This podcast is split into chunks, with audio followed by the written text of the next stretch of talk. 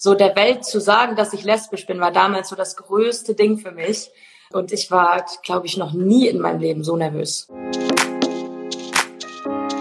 Hallo und willkommen zur ersten Folge vom Place to Be Podcast. Willkommen zu den Stars und Stories aus Musik, Film, Fitness, Fashion und Instagram.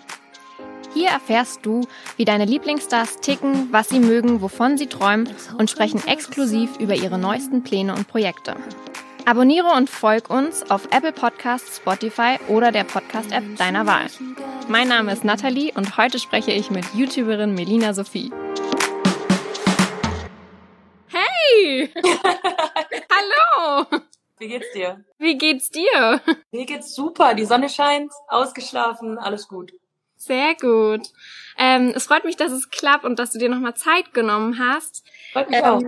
Wir haben letzte Woche schon mal so ein bisschen Kontakt gehabt. Für die letzte Folge von Place to be Stars und Stories hast du schon mit uns gesprochen und zwar über dein Coming Out. Das ist jetzt schon einige Jahre her. Ich glaube fünf, oder? Ich glaube auch, es müssten jetzt fünf Jahre sein. Die Zeit fliegt. Nichtsdestotrotz, es ist auch gerade Pride Month, deswegen ist es ein wunderbares Thema, nochmal darüber zu sprechen. Wie war das damals für dich? Also damals war das ja noch, ich meine, das ist jetzt fünf Jahre her. Ich bin der Meinung, in diesen fünf Jahren ist super viel passiert. Ich sehe das natürlich mittlerweile alles ein bisschen lockerer, aber ich weiß noch vor fünf Jahren, als ich den Aufnahmeknopf gedrückt habe und das gesagt habe, ich glaube, mir ist das Herz in die Hose gerutscht. Ich war so furchtbar aufgeregt. Also das war wirklich so der Welt zu sagen, dass ich lesbisch bin, war damals so das größte Ding für mich. Und ich war, glaube ich, noch nie in meinem Leben so nervös.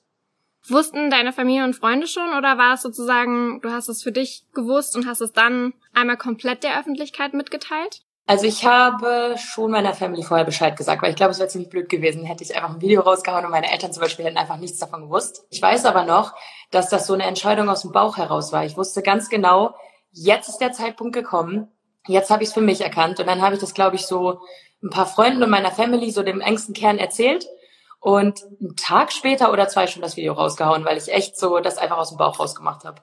Hast du in deinem Leben schon mal eine Situation gehabt, wo du aufgrund von deiner Sexualität irgendwie diskriminiert wurdest?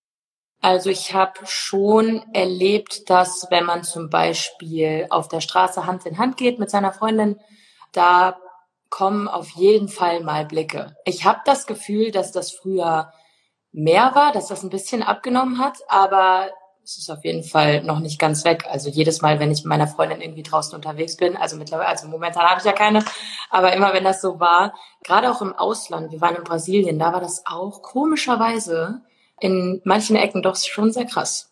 Jetzt hast du vielleicht von der 16-jährigen Hamburgerin Miriam mitbekommen.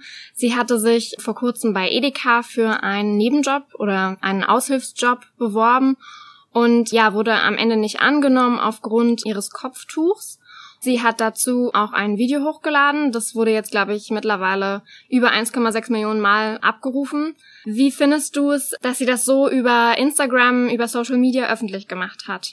Also ich finde schon, dass wenn man, gerade wenn man so diskriminiert wird, weil es ist ja wirklich, wie kann man aufgrund vom Tragen eines Kopftuches abgelehnt werden? Das ist, also ich finde das super, dass sie ähm, diese Reichweite da nutzt, weil darauf muss auf jeden Fall aufmerksam gemacht werden. Ich sehe das ganz genauso und ich finde das gut, wenn darüber gesprochen wird. Ich finde das äh, nicht so gut, wenn Leute dann tatsächlich einfach vielleicht auch ein bisschen abgeschreckt sind dadurch und sich nicht zu Wort melden. Also ich finde das schon gut, wenn man seine Plattform nutzt und darauf aufmerksam macht. Gerade damit die Leute mal wissen, was in dieser Welt so abgeht. Weil wenn so jemand seine Plattform nicht nutzt, dann erfährt man davon nicht. Du bist es ja mehr oder weniger in deinem Job als YouTuberin gewöhnt, alles Mögliche zu teilen und offen über Dinge zu sprechen. Was würdest du jüngeren Menschen sagen, die vielleicht nicht tagtäglich so kommunizieren wie du? Was würdest du denen mitgeben für ihr Coming Out? Also, ich finde, dass jeder natürlich seinen eigenen Weg finden muss. Natürlich hat nicht jeder die Plattform wie ich und natürlich möchte auch vielleicht einfach nicht jeder das so rausposaunen, sondern einfach nur, ja, ich meine, heutzutage ist es ja auch schon so, dass Leute das meistens gar nicht mehr sagen müssen. Das ist ja auch schon schön. Trotzdem haben wir noch super viel zu tun, was das angeht, gerade was die Akzeptanz etc. angeht. Ich glaube schon, dass jeder einfach nach seinem Bauchgefühl entscheiden sollte. Wenn jemand äh, denkt so, okay, ich möchte das gerne der und der Freundin erzählen, aber mehr Leuten nicht, dann macht man das so. Oder wenn man denkt, okay, ich möchte das einfach ausleben, aber das nicht an die große Glocke hängen, macht man das so. Wenn man das der Familie erzählen will, manchen Menschen nicht, immer nur den Leuten erzählen, bei denen man sich wohlfühlt. Das finde ich ist ganz wichtig. Jetzt hast du selber auch gesagt, bei dir ging es auch über das Bauchgefühl. Hast du Themen, bei denen du aber grundsätzlich sagst, so, nee, die möchte ich nicht teilen? Also das weiß ich einfach von vornherein, so dass das, das wird immer für mich privat bleiben? Oder sagst du, nö, wenn mein Bauchgefühl da irgendwie eines Tages sagt, so, hey, ich möchte das teilen, dann ändere ich das auch? Also ich glaube schon, dass ich so ein Mensch bin, der sehr auf sein Bauchgefühl hört. Und wenn mein Bauchgefühl sagt, do it, dann mache ich das auch. Du bist ja auch sogar nach Island ausgewandert und jetzt aber auch wieder zurück in Deutschland. Bist du happy, dass du wieder zurück bist oder möchtest du eigentlich wieder nach Island? Super happy. Also drei Jahre, ich, nee, dreieinhalb Jahre war ich sogar da. Dreieinhalb Jahre Island war wunderschön. Ähm, es wird immer meine zweite Heimat bleiben. Ich liebe Island. Das bleibt immer so.